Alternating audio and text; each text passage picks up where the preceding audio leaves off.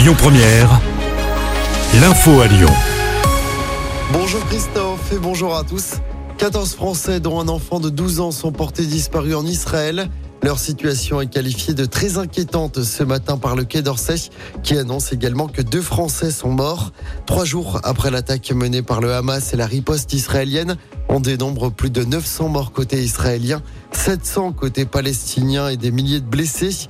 Les frappes israéliennes se multiplient sur Gaza. Le Hamas menace de répondre en exécutant des otages. En France, plusieurs rassemblements se sont tenus hier soir en solidarité avec Israël et notamment 16 000 personnes à Paris. À Lyon, malgré l'interdiction de la préfecture du Rhône, 200 personnes pro-palestiniennes se sont rassemblées à la guillotière. Les forces de l'ordre ont rapidement dispersé les participants avec du gaz lacrymogène. Quatre personnes ont été interpellées. Huit personnes ont été verbalisées pour participation à une manifestation interdite. Un nouveau record de température battu à Lyon hier, 30 degrés relevés à la station Lyon-Bron.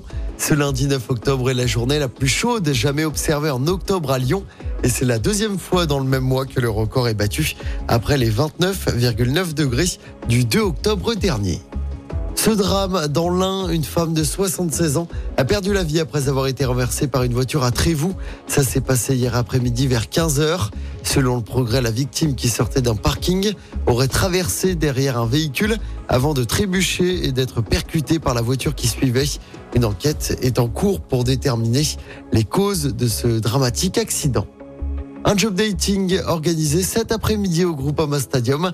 200 postes à pourvoir à l'aéroport de Lyon-Saint-Exupéry, du transport à la restauration, en passant par la vente ou encore l'assistance et la sûreté. L'événement se tient de 14h à 17h. Notez par ailleurs qu'il y a un autre job dating aujourd'hui à Lyon du côté du centre commercial de la Pardieu. 150 postes en commerce et en restauration sont à pourvoir. Ça se passe de 10h à 17h. Il faut évidemment pour les deux job dating apporter plusieurs CV.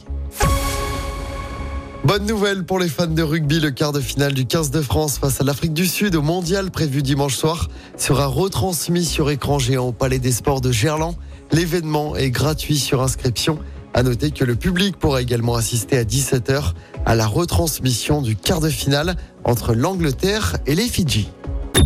Écoutez votre radio Lyon Première en direct sur l'application Lyon Première, lyonpremière.fr et bien sûr à Lyon sur 90.2 FM et en DAB+.